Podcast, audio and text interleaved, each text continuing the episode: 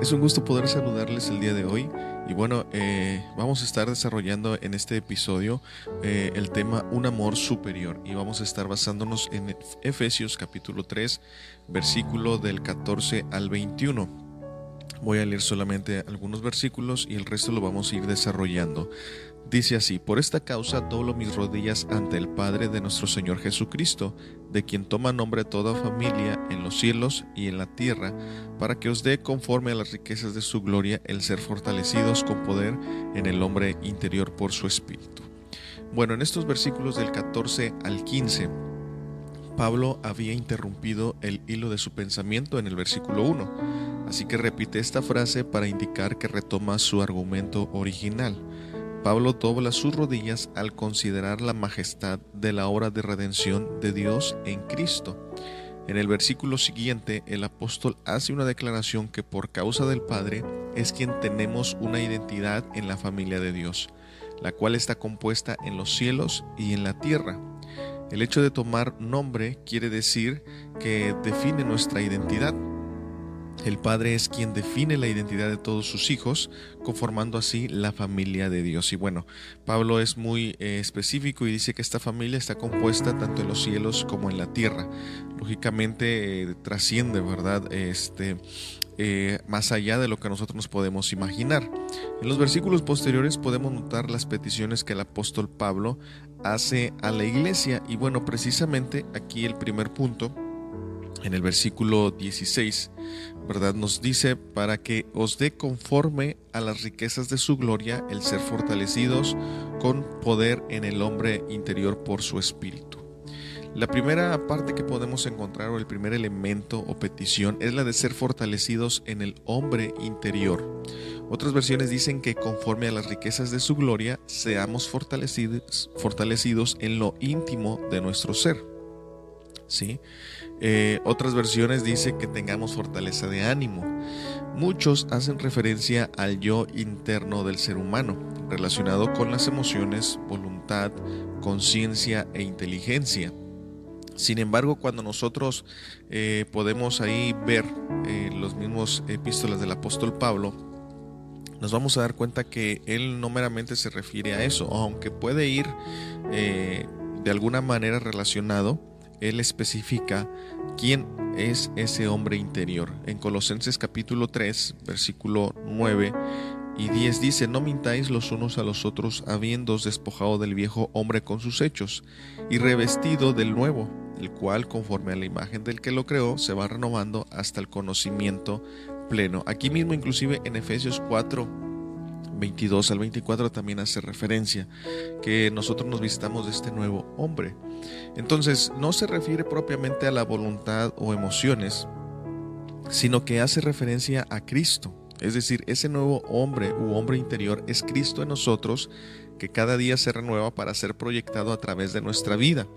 Lógicamente cuando Cristo es renovado, cuando Cristo es, cuando nos vestimos de Cristo, como lo dice aquí mismo en Efesios, pues lógicamente Él puede gobernar nuestras emociones, nuestra voluntad, nuestra conciencia e inteligencia. Entonces esa es la finalidad, que nosotros tengamos presente que este nuevo hombre, ser fortalecidos en este nuevo hombre, pues es precisamente que sea Cristo, ¿verdad?, desarrollado en nosotros.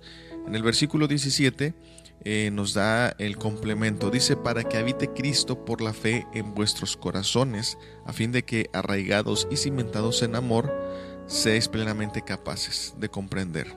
Bueno, en este versículo 17 con las palabras para qué, da la impresión de que Pablo dice que los lectores eh, deben ser fortalecidos por el Espíritu para que luego, en consecuencia, Cristo pueda habitar en sus corazones.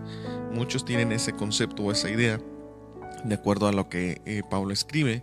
Sin embargo, este, esta, este concepto o esta idea pues no es correcta, ¿sí? Eh, lo que el apóstol está diciendo sería que Cristo se ha fortalecido en nosotros, ya que Él es el que fortalece nuestra vida y nos mantiene sobre fundamento firme. ¿sí? La finalidad de que Cristo sea fortalecido en nosotros es para que su morada sea permanente, de tal manera que Él sea quien gobierne nuestros corazones es decir, eh, Él sea el que predomine en nuestra vida, de tal manera que podamos estar arraigados y cimentados en su amor.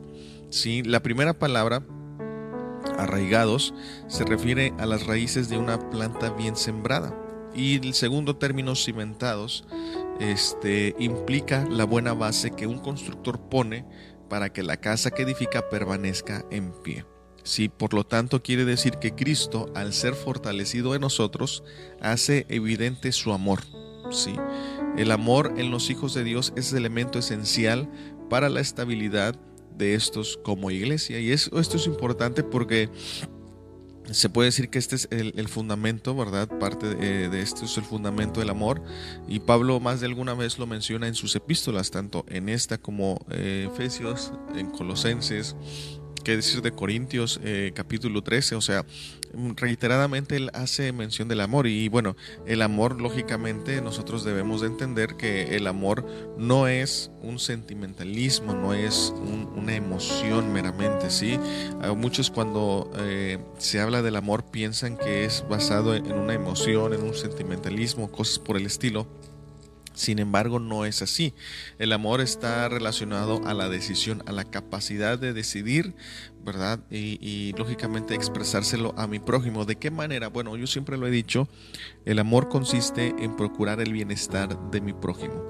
Esto quiere decir que si yo amo, ¿verdad? A, a mi prójimo, pues yo voy a buscar su bienestar en la forma de tratarlo, en la forma de hablar con él, en la forma de, desarrollar mis relaciones interpersonales con él. Si no voy a estar hablando a sus espaldas, no voy a hacer algo que lo pueda ofender, cosas de ese tipo, sí. Entonces, eso es el amor, de alguna manera. Eh, por eso ya en Corintios capítulo 13 nos muestra un poquito más lo que es el amor.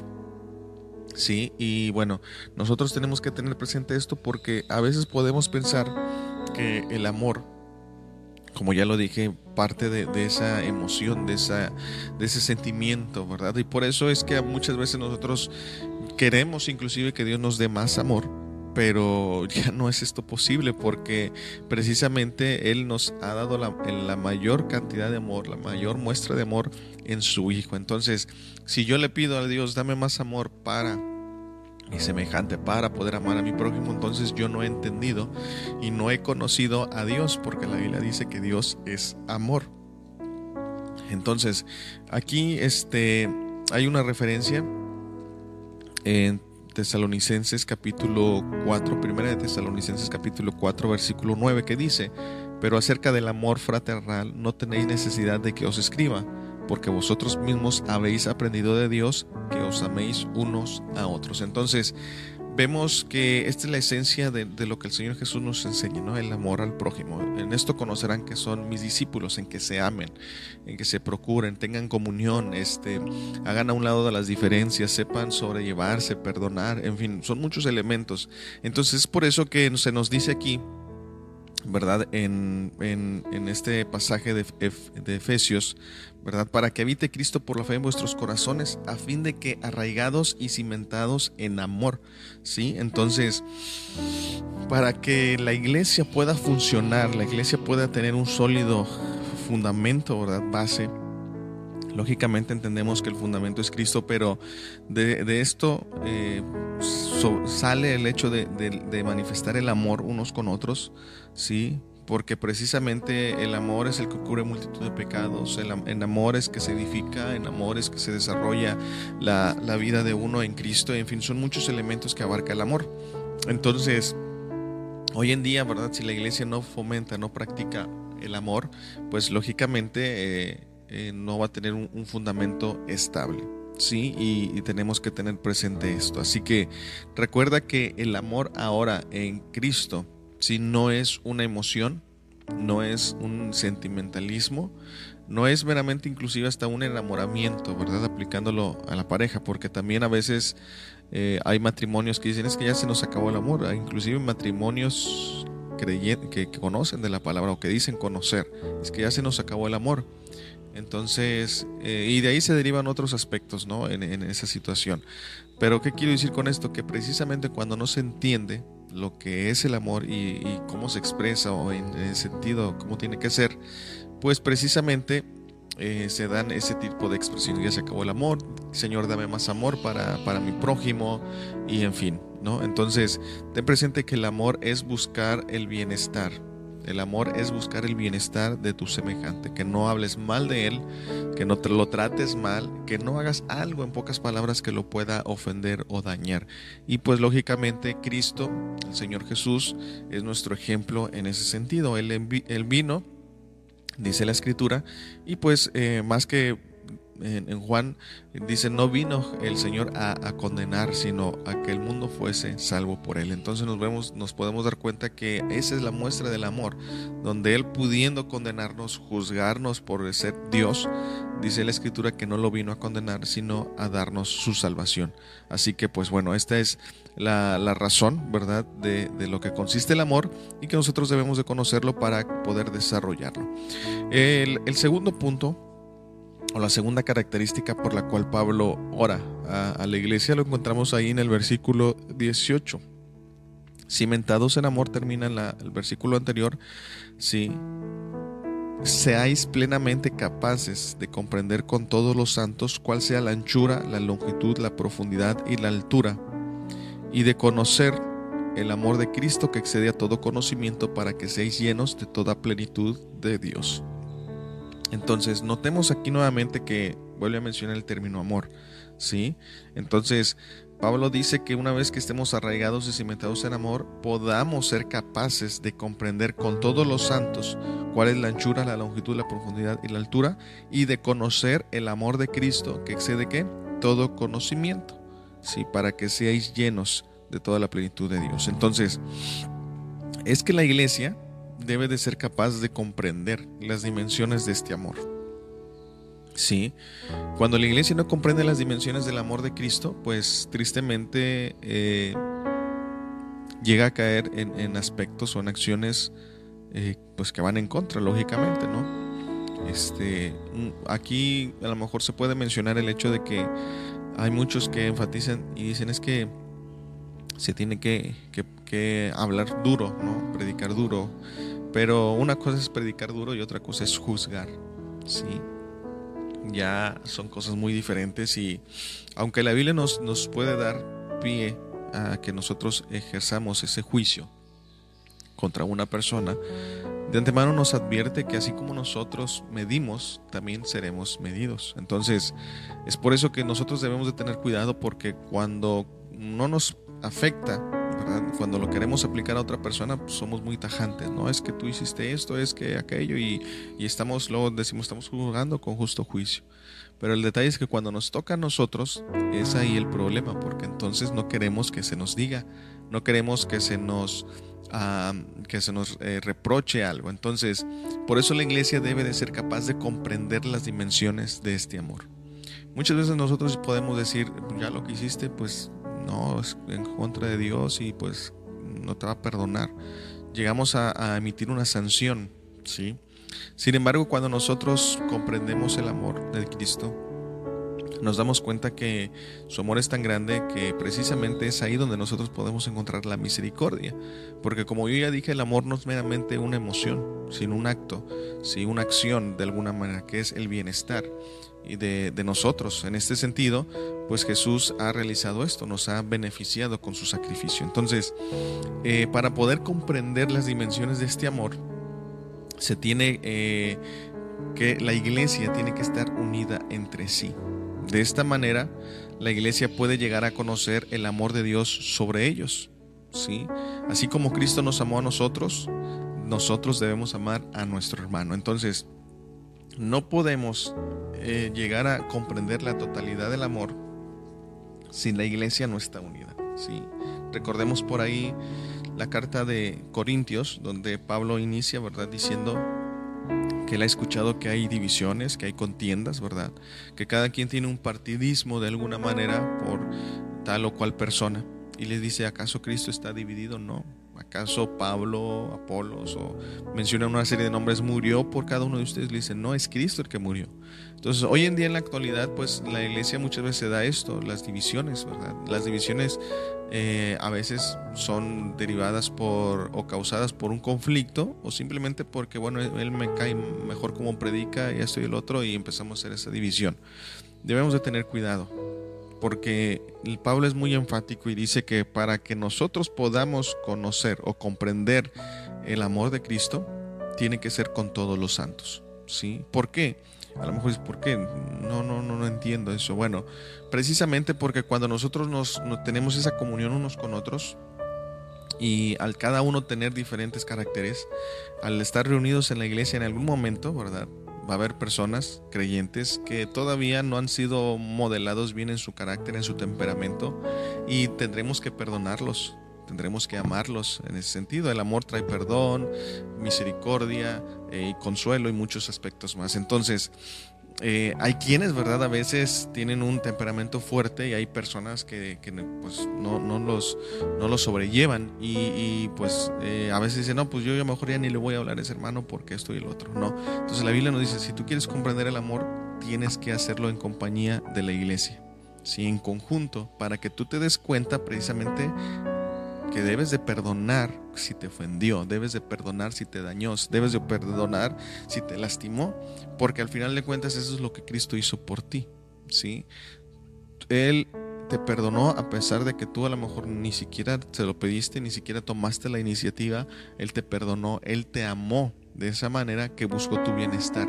Entonces, es de la misma forma en que nosotros ahora entre iglesia, entre hermanos, tenemos que desarrollarlo precisamente para que, pues para nosotros eh, poder conocer el amor de Cristo.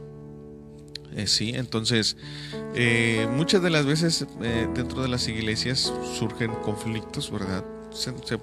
quisiera decir que es normal, pero no. surgen conflictos y bueno, eso muchas veces llega a afectar las relaciones entre miembros, entre el cuerpo de Cristo.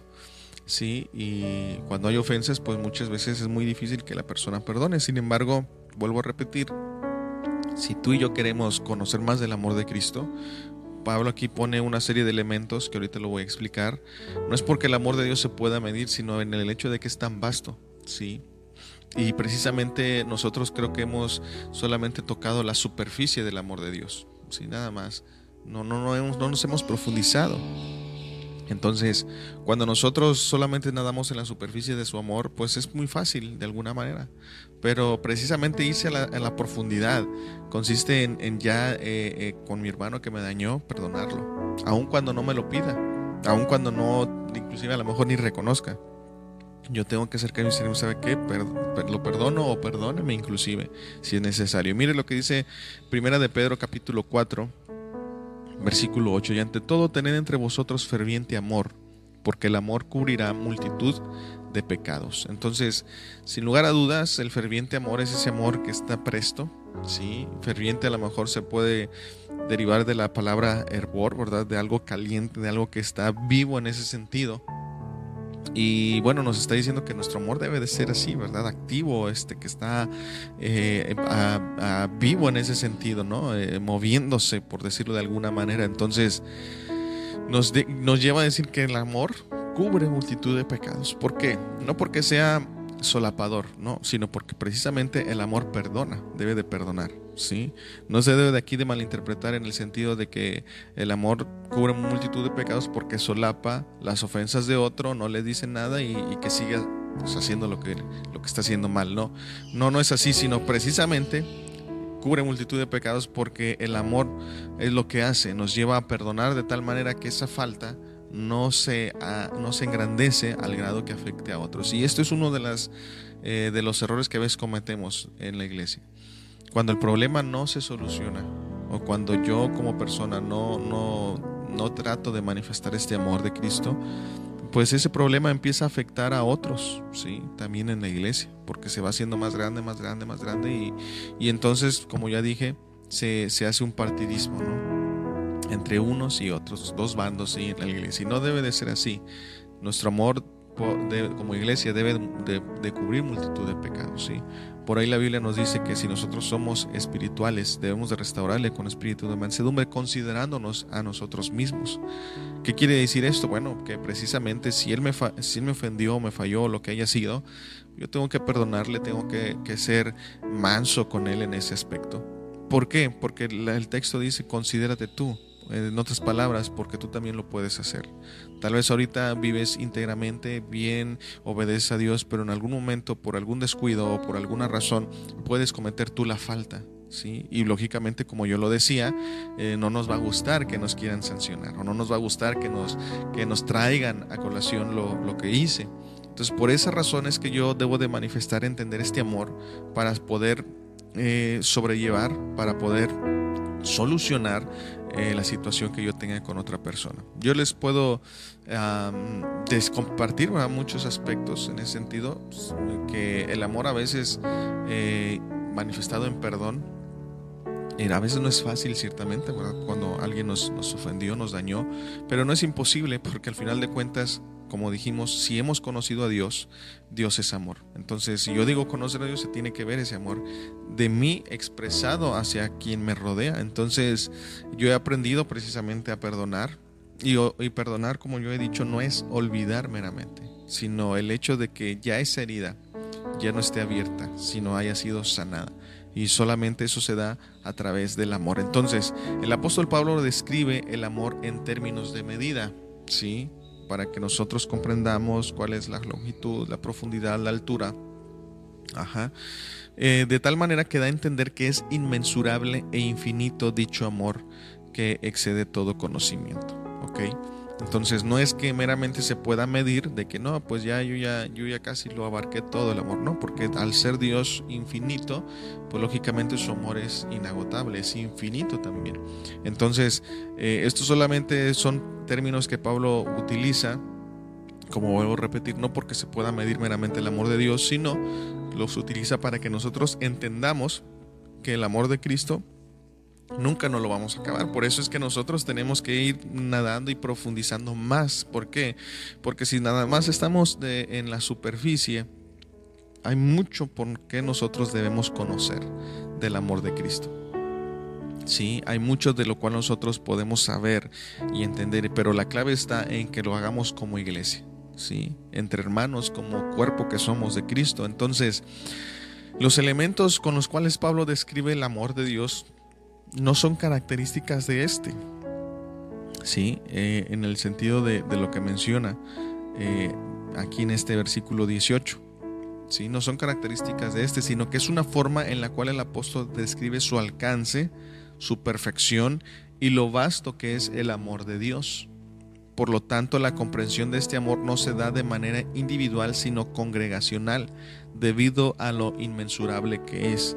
¿Sí? En otras palabras, yo no me podría acabar el amor de Dios. ¿sí? Entonces tengo que eh, involucrarme o, tenemos que involucrarnos como iglesia para que entonces podamos eh, manifestar lo más que podamos de este amor que ha sido derramado en nosotros por medio de su Hijo Jesucristo.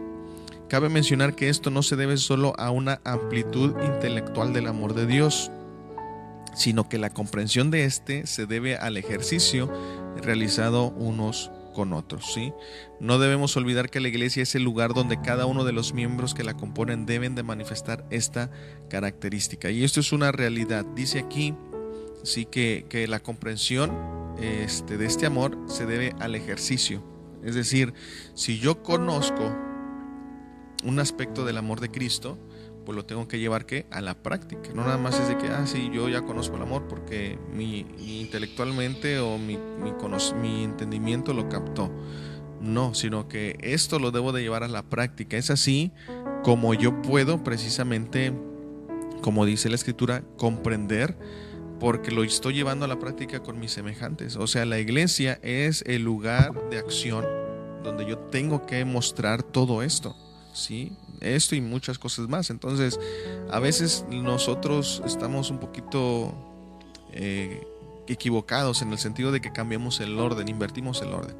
A veces queremos ser luz eh, en, la, en la calle, ¿verdad? En ese sentido. Pero en la iglesia o en nuestra familia, pues hay oscuridad. Entonces debemos entender que la iglesia es el principal lugar donde se debe de manifestar todo esto. Sí, porque a veces muchos dicen, no, es que, que la gente ve un testimonio en ti, que esto y que el otro. La gente, déjenme decirles esto, la gente va a hablar muchas cosas de nosotros, buenas o malas, verdades o mentiras. ¿sí? Si nosotros queremos darle gusto a la gente, en algún momento por algún error van a decir lo opuesto. Entonces yo por eso me debo de concretar en realizar lo que Cristo dice y iniciar por donde Él me, ah, me ha establecido esto. Sí, en este caso es la iglesia. Mire lo que dice Gálatas 6, versículo 10. Eh, dice, así que, según tengamos oportunidad, hagamos bien a todos y mayormente a los de la familia de la fe. Notemos lo siguiente, Pablo dice, según tengamos oportunidad, hagamos bien a todos. O sea, está incluyendo de alguna manera creyentes y no creyentes. Pero dice, pero y mayormente a los de la familia de la fe. O sea, yo le tengo que dar una prioridad a los que componen el cuerpo de Cristo, a los que son la iglesia juntamente conmigo. ¿Sí? Es decir, si viene una persona que tiene necesidad, alguien que no es creyente, pero también en, mi, en la iglesia hay alguien que tiene necesidad, yo le tengo que dar prioridad a ese hermano, ¿sí? Porque es mi hermano, porque es parte de mi cuerpo, del cuerpo de Cristo al que yo pertenezco, ¿sí? Pero ¿qué pasa aquí? Hoy en día muchos dicen, no, es que hay que ayudar a aquel porque, pues para que vea, no, no, no, no, no, no, no es, no es así, o sea, precisamente la gente va a ver nuestra, nuestra vida cuando como iglesia estamos unidos. Y esto está comprobado en el libro de Hechos que la comunidad o la iglesia, eh, o mejor dicho, las personas que no creían, veían a la comunidad que era la iglesia, cómo se desarrollaba, cómo vivían, cómo compartían entre sí y muchos se añadían, dice la escritura. Cuando escuchaban la predicación, muchos se añadían porque decían, oye, pues lo que me están diciendo, pues lo están viviendo, o sea, yo quiero eso también. Entonces, ¿qué pasa hoy en la actualidad? Hoy en la actualidad no es así. Hoy en día queremos eh, influenciar fuera de la iglesia, queremos así este, ser ejemplos fuera de la iglesia, pero precisamente no ven una vida en nosotros, una vida entregada, una vida gobernada, una vida de comunión, una vida de compañerismo, una vida de unidad en la iglesia, pues ellos reciben la ayuda, pues lógicamente no se van a rechazar, no la van a negar, pero hasta ahí. ¿Sí? Y después decimos, bueno, pero ¿por qué no viene la gente si les ayudamos? Bueno, pues es que como iglesia muchas las veces no estamos manifestando la comunión que debemos tener. Entonces, por eso, de alguna manera, Pablo nos dice a través de esto que esa comprensión de amor se debe al ejercicio realizado unos con otros. Yo debo de, conocer, si yo conozco, entonces lo debo de practicar con mi semejante. Y el primer lugar donde yo lo debo de practicar es en la iglesia. ¿sí? Empezar de la iglesia, después familia, o ahí mismo implícitamente iglesia, familia también a la, a la par Sí, ya después todos aquellos que me rodean, amigos, vecinos, familiares, pero que no conocen del Señor, entonces yo debo de ir eh, estableciendo eh, ese, ese, aspecto progresivo para la extensión de la palabra del Señor. Entonces tengamos cuidado nosotros de no querer, este, pues, empezar o darle prioridad a alguien en que no es así, ¿verdad? La Biblia nos, nos establece todos estos aspectos y están aquí en la escritura para que nosotros nos podamos dar cuenta de que eh, a veces nosotros invertimos el orden porque según nosotros nuestra finalidad es este pues ganar almas, ¿verdad? Lógicamente, pero recordemos que la mayor el mayor ejemplo, la mayor predicación que podamos tener no solamente es lo que yo digo, sino lo que yo vivo. Entonces, si en la iglesia se ve esa comunión, ese compañerismo, esa, esa hermandad, ese amor fraternal, ¿sí? todo habla de, algo que nos liga, que algo íntimo, que nos hace estar unidos en una misma dirección, pues lógicamente la, la gente, al momento que vea nuestra vida de esa manera, va a decir, pues yo también quiero eso. Y cuando se le hable o cuando se le invite o cuando se le ayude, pues no, no solamente lo van a aceptar, sino van a decir, sabes que sí, porque yo veo en tu vida eh, esa manifestación de amor, esa manifestación de Cristo con, en la iglesia, veo cómo están unidos, o sea, no, no tienen conflictos, no se pelean, pero tristemente a veces eh, las personas de afuera son los que más saben de los conflictos que hay en la iglesia, ¿sí? porque a veces hasta se cae en gritos, se cae en pleitos y bueno, ¿qué sabe? Y ahorita ya con lo de las redes sociales, pues más, alguien graba, sube el video y pues ya expuso la situación de la iglesia para mal tristemente. Entonces, por eso tengamos cuidado. La comprensión de este amor se da en el ejercicio de lo que yo conozco de, él y pues lógicamente en compañía de mis semejantes, de mis hermanos en este caso. Es, esto no quiere decir que a los que no conocen de Cristo no debamos ayudar, ¿verdad? Yo no estoy diciendo eso, sino que el orden de acción conlleva el empezar en la iglesia para que así podamos alumbrar a los de afuera. ¿sí? Cuando Jesús hace referencia a esto, así alumbre vuestra luz, no está refiriéndose meramente, pues salgan y hagan esto, no, o sea, eh, de alguna manera Él está haciendo ver de que si ellos, precisamente como discípulos, mantenían ese amor, ese compañerismo. Por eso Jesús más adelante después dice, en esto conocerán que son mis discípulos, no en que anden ayudando a la gente, ¿sí? no en que les anden dando de comer como Él lo hizo. Dice, en esto conocerán en que se amen unos a otros. ¿sí? Cuando mantienen esa comunión entre ellos, la gente va a decir, verdaderamente estos conocieron a Cristo, verdaderamente estos pues, tienen a Cristo, ¿no? Entonces, a veces nosotros, como vuelvo a repetir, ahí invertimos el orden y como estoy diciendo aquí, no es que esté mal ayudar, pero hay un orden y hay una forma en la cual se debe de desarrollar todo esto y nosotros como iglesia tenemos que procurarlo. El tercer punto o la tercera petición es que sean llenos de la plenitud de Dios, aquí precisamente en este versículo 19, ¿sí? Que una vez que conocemos el amor de Cristo que excede todo conocimiento, seamos llenos de toda la plenitud de Dios. La forma en la cual la iglesia es llena de la plenitud de Dios es cuando está, cuando ésta ha conocido el amor que Dios ha depositado en el corazón de cada uno de ellos. ¿sí? Antes de que puedan amarlo a él o cualquier a otra persona. Entonces, vemos que Pablo está diciendo que una vez que nosotros conozcamos ese amor de Cristo que excede todo conocimiento, seamos llenos de la plenitud de Cristo. Y es que es cuando nosotros, eh, nuestro entendimiento es alumbrado, como lo mencionó Pablo aquí en esta epístola, pues lógicamente entendemos, ¿sí? Que hemos, estamos completos. Plenitud habla de, estar lleno, completo, ¿sí? Eh, y, precisamente eh, al nosotros conocer y desarrollar este amor, pues lógicamente entendemos esa plenitud que Dios ha depositado en nosotros. Entonces, eh, por eso vuelvo a decir hace un momento, hay quienes dicen, es que yo, quiero, yo le estoy pidiendo más amor a Dios, es que yo le estoy pidiendo más esto a Dios. No, o sea, ya Dios nos ha depositado, nos ha dado esa plenitud a cada uno de nosotros, ¿sí? nos ha dado esa plenitud a cada uno de nosotros. Entonces, la cuestión es que yo tengo que conocer lo que tengo, lo que he recibido, a quién, es, quién está en mí, para que entonces esa plenitud se haga evidente en mi vida. ¿Sí? Para que se haga evidente en mi vida. Entonces, eh, podemos darnos cuenta que Dios, ¿verdad? Eh, nos ha derramado de su amor, ¿sí? Y la, escritura es muy clara en ese sentido nos dice que no, no consistió el amor de alguna manera como nosotros lo pensamos. Aquí en Primera de Juan 4:10 nos dice lo siguiente, en esto consiste el amor, no en que nosotros hayamos amado a Dios, sino en que Él nos amó a nosotros y envió a su Hijo en propiciación por nuestros pecados. Entonces dice claramente que el amor, ¿verdad?, consistió en que Él nos amó a nosotros primero. ¿sí? A veces nosotros pensamos que es que yo lo amé y es que yo esto.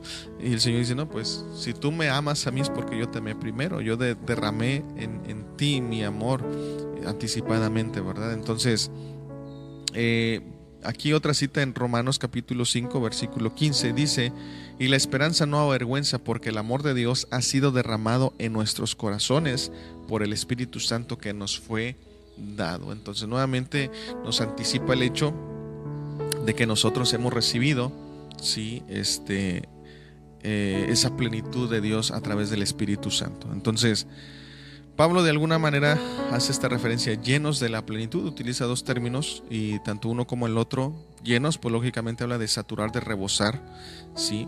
Y plenitud, como ya lo decía yo, en parte es, es un llenado por completo o estar completo en Cristo. Entonces, lo que está tratando de decir o, explicarnos es precisamente que este conocimiento del amor nos hace estar completos en Dios. ¿Sí? Nos hace estar completos. La iglesia tiene que entender que en Cristo está completa, no le falta nada, no carece de nada. ¿Sí? Pero cuando nosotros no dimensionamos esto, pues tristemente mendigamos, las cosas de Dios. Pensamos que nos hace falta muchas cosas. Y esto no lo estoy diciendo en un mal sentido de orgullo, de que como yo sé o como sabemos las cosas de Dios como iglesia, ya vamos a dejar de ser tales o, o cuáles cosas no. Entender que estamos completos en Cristo es precisamente que nosotros veamos y nos demos cuenta de que si estamos completos en Él, pues lógicamente nuestra vida, nuestra mentalidad debe de ser otra. Sí. Hoy en día a veces la iglesia se ve eh, pobre, la iglesia se ve de alguna manera este, careciente de muchas cosas y pues eso trae una forma de pensamiento y a su vez forma una conducta en la iglesia. ¿sí? Entonces nosotros debemos tener que estamos ya completos en Cristo, ya fuimos llenos de su plenitud de alguna manera. Sí, a medida que conocemos yo estoy siendo lleno y eso que ya porto yo, de la que es la gloria de Cristo, pues se va haciendo evidente, va, va subiendo, no porque vaya aumentando en el sentido de que Dios va depositando más, más, más, más, sino en el sentido que se va haciendo evidente cada vez más, porque ya lo tengo en mí.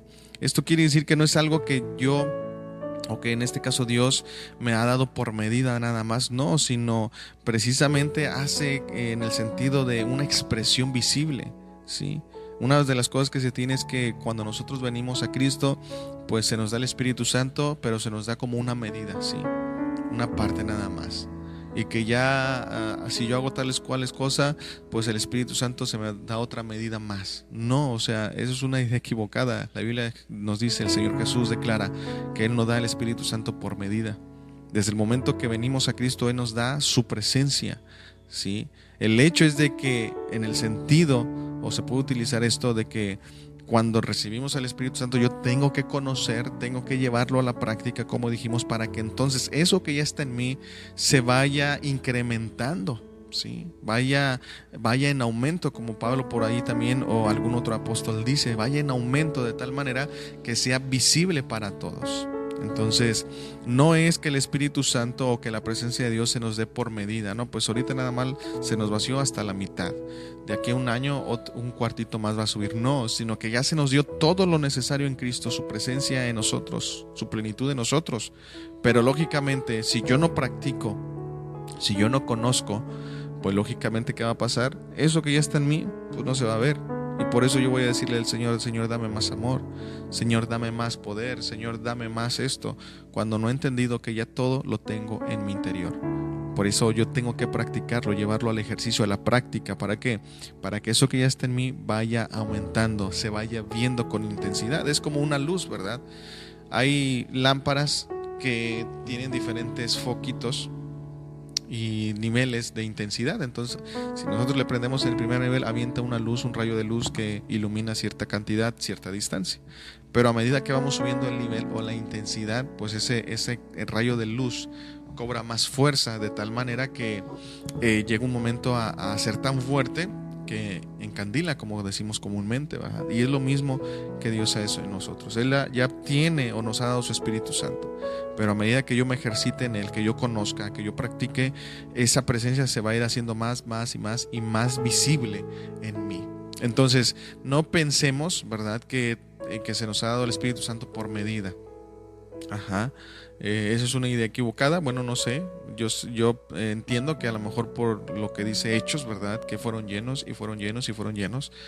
Sacamos ese concepto de ahí, pero debemos de tener presente que eh, el libro de Hechos es un libro histórico. ¿sí? Nos plantea el mover del Espíritu Santo a través de la vida de los apóstoles y la iglesia. En otras palabras, no contiene una doctrina. En los que, lo que contiene doctrina son las epístolas. ¿Sí? Y si nos damos cuenta ahí en las epístolas, muchas veces se nos enfatiza de que nosotros ya portamos el Espíritu Santo. ¿sí? Entonces debemos de tener cuidado en, en, entender, porque precisamente cuando se habla del Espíritu Santo se va mucho al libro de Hechos, ¿sí? pero el libro de Hechos no es un libro doctrinal, es histórico. Ajá, entonces, si nosotros queremos saber del Espíritu Santo, bueno, podemos ir a las epístolas, podemos ir al Evangelio de Juan, que ahí se habla del consolador, del Espíritu Santo que vendría, en fin, Jesús habló de eso. Entonces, pero bueno, eh, cada uno interpreta las cosas y es por eso, como yo les decía, cuando no entendemos que ya tenemos una plenitud en Cristo, que ya estamos completos en Cristo, pues lógicamente la iglesia se ve como necesitada todavía, cuando en realidad ya no la está. Si ya tiene todos los recursos necesarios para ser efectiva y para que pueda precisamente conocer el amor de Dios sobre ellos. Entonces cabe resaltar que dicho amor queda fuera del alcance de la mente natural, porque no es algo que se pueda conocer finitamente, porque sobrepasa la capacidad. Pero la iglesia posee la mente de Cristo. Entonces vemos que aquí Pablo dice esto, ¿verdad? Eh, en el versículo 19, y de conocer el amor de Cristo que excede todo conocimiento. Entonces el hombre natural dice la escritura que no puede entender, no puede discernir las cosas que son del Espíritu. ¿Sí? Entonces, el hombre, eh, cuando Pablo dice este amor que, excede todo conocimiento, se refiere cuando nosotros queremos entender el amor de Cristo en, nuestra mente natural. ¿sí? Si yo lo quiero ver así, el hombre natural no solo es el hombre que, se deja llevar por lo sensorial, por lo que ve, por lo que siente, por lo que oye, eh, inclusive hasta por lo que piensa se deja llevar por todo eso y desde esa perspectiva quiere conocer y quiere entender a Dios. Y la Biblia dice, no, no puedes conocer a Dios así, por tus sentidos, sí, porque Dios es espíritu. Ajá. En su momento, cuando Jesús se encarnó, pues sí, lo podías ver, lo podías escuchar, lo podías tocar y podías eh, hacer uso de tu intelecto ah, en el momento que lo estabas viendo y oyendo. Pero ahora el Señor dice, ahora yo soy espíritu, ¿sí? Entonces, inclusive él dice, los que comparten esa naturaleza de espíritu pueden entenderlo, eh, pueden adorarlo inclusive también. Entonces, vemos lo que dice aquí Primera de Corintios capítulo 2, versículo 16. Voy a leer un, versículo antes, 14. Eh, dice, pero el hombre natural no percibe las cosas que son del Espíritu de Dios porque para él son locura y no las puede entender porque se han de discernir espiritualmente. Entonces solamente es por medio del Espíritu Santo de nosotros que podemos entender, diferenciar, juzgar ¿sí? las cosas que son de Dios. Entonces, por eso es muy importante que lo que Pablo dice, si nosotros queremos entender el amor de Dios desde una perspectiva natural, es decir, sensorial, ¿sí? No lo vamos a poder hacer. Por eso excede, sobrepasa nuestro conocimiento, porque pues, lógicamente no, no cabe, ¿verdad? Un amor infinito en una mente finita.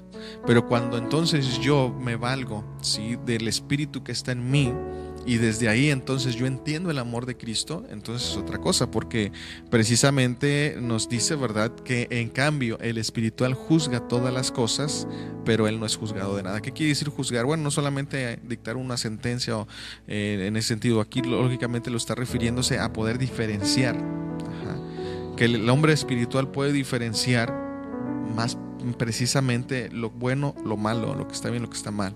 ¿sí? Entonces es por eso que el Señor nos reitera el hecho de que nosotros no hemos recibido el Espíritu del mundo, sino el Espíritu de Cristo, el Espíritu de Dios. El Espíritu del mundo consiste en esto, en una emoción sensorial al final de cuentas, ¿sí? lo que percibe, lo que entiende, lo que Él dice entender. Pero el, el hombre de Dios, el creyente, el Hijo de Dios, ha recibido el Espíritu de Dios que el Espíritu de Dios no es sensorial, no se basa en las emociones, no se basa en los sentimientos, se basa en un conocimiento de Cristo. ¿verdad? La Biblia dice, el Señor Jesús nos muestra que cuando habló del Espíritu Santo dice, Él tomará de lo mío y se los va a hacer saber. Entonces, hay una comunidad y continuidad. Entonces, ¿cómo el Espíritu me hace saber lo que es de Dios? Pues a través de las Escrituras, ¿sí? Por eso yo también tengo que leer la palabra, porque no es esto arte de magia que ya tengo el Espíritu Santo y bueno, pues a ver a qué horas me, da o me instruye o me dice, no. Ahora yo tengo que leer la palabra para que precisamente yo pueda empezar a juzgar, a diferenciar entre lo que está vigente y lo que no, en lo que es palabra de Cristo y lo que no, en lo que es eh, efectivo en este tiempo y lo que no. O sea, son muchos aspectos que el hombre espiritual debe de hacer. Pero nosotros, dice el versículo 16, ¿quién conoció la mente del Señor? ¿Quién le instruirá? Sí, lógicamente yo no puedo educar a Cristo, yo no puedo enseñar a Cristo, al contrario, Él me va a enseñar a mí. Pero entonces dice, más nosotros tenemos la mente de Cristo. Es decir, nosotros tenemos la capacidad de entender lo que en otras palabras pudiera estar diciendo Pablo. Tú tienes la capacidad de entender los misterios o las realidades de Cristo, mejor dicho, porque ya en Cristo no hay misterios. Las realidades de Cristo porque tú portas su presencia, su espíritu está en ti, por lo tanto Él te ayuda a entender, a conocer, te capacita intelectualmente para que a través de tu intelecto, mejor dicho, puedas comprender lo que es de Dios. Entonces, este es el punto, ¿verdad? De que nosotros, eh, como iglesia, a veces al no entender esto, al no conocer bien a Dios, pues nos seguimos viendo como necesitados. Y una vez platicando con alguien, dialogábamos de un tema en particular y él me decía, no, pues es que tenemos que hacer esto y el otro para recibir esto de Dios. yo lo escuchaba. Y yo le hice una pregunta, bueno, a ver, eh, ¿qué, ¿qué, le puede hacer falta si ya tiene a Cristo? Yo le decía esta pregunta y, de momento pues, bueno, yo creo no se la esperaba, ¿verdad? Eh, pues se quedó serio. No me respondió en realidad. Le dije, ¿qué le puede hacer falta como para que tenga que hacer todo eso? Si ya tiene a Cristo, o sea, ¿qué, qué nos hace falta si ya tenemos a Cristo? Y, no me respondió, no me dio una respuesta, lógicamente, porque eh, cuando yo le hice esa pregunta, pues creo yo lo hice reflexionar de que efectivamente no le hace falta nada. Tal vez en un plano terrenal yo puedo decir, me falta esto, ¿sí? Pudiera ser eh, no justificable o justificante eso, pero bueno, en un ámbito terrenal, pero espiritual no nos falta nada. ¿sí? En, espiritualmente yo lo tengo todo, tengo la solución, tengo vida eterna, tengo perdón, tengo misericordia, tengo justicia, tengo la gracia de Cristo, en fin, tengo todo lo que en algún momento yo no tenía. Ajá. Gozo de los beneficios, gozo de las promesas, gozo de, bueno, tantas cosas. Pero em, yo ya no me falta nada, entonces por ende, si ya en Cristo lo tengo todo, ¿qué puedo hacer yo como para recibir algo de Él? no puedo, hacer nada. Precisamente por eso Hebreos nos dice que entremos en su reposo. El reposo significa que ya no hay algo que yo pueda hacer para recibir un favor de Cristo. Sí, o sea, porque ya todo se me dio en Él. Entonces, cuando la iglesia no entiende esto, pues precisamente quiere hacer como para hacerse merecedora de la gracia de Cristo, y pues de alguna manera decir, pues es que yo lo obtuve porque hice esto. En realidad no fue por lo que hiciste, en realidad fue por lo que Cristo hizo muchos años atrás. Pero nuestra mente, por el hecho de, percibir o querer entender a Dios desde esa perspectiva, me hace creer que yo, mi esfuerzo, mi sacrificio funcionó para yo recibir esto de Dios, cuando en realidad no fue así. Dios me lo dio porque Él pagó el precio en la cruz. Entonces, vuelvo a reiterar, si tenemos eh, o somos plenos en Dios, estamos completos en Él, ya no nos hace falta nada. Si terrenalmente te hace falta algo, bueno, eso es otra cosa. Ya tú tendrías que ver eh, si estás trabajando, si estás administrando, si estás ahorrando, en fin, todo lo, lo, que humanamente o terrenalmente se tiene que hacer, ¿no? Aunado a eso, si estás siguiendo el consejo de la palabra, porque la Biblia también nos habla en cuestión financiera. Sí, el Señor nos deja eh, consejos eh, en las finanzas para que precisamente, no meramente que seamos ricos o millonarios, pero sí para que tengamos una, una, una economía estable, funcional. Entonces, si nosotros pasamos por alto todo esto, su palabra, pues lógicamente, pues sí me va a hacer falta muchas cosas, ¿verdad? Entonces, eh, debemos de entender y no reducir la bendición de Cristo a algo material.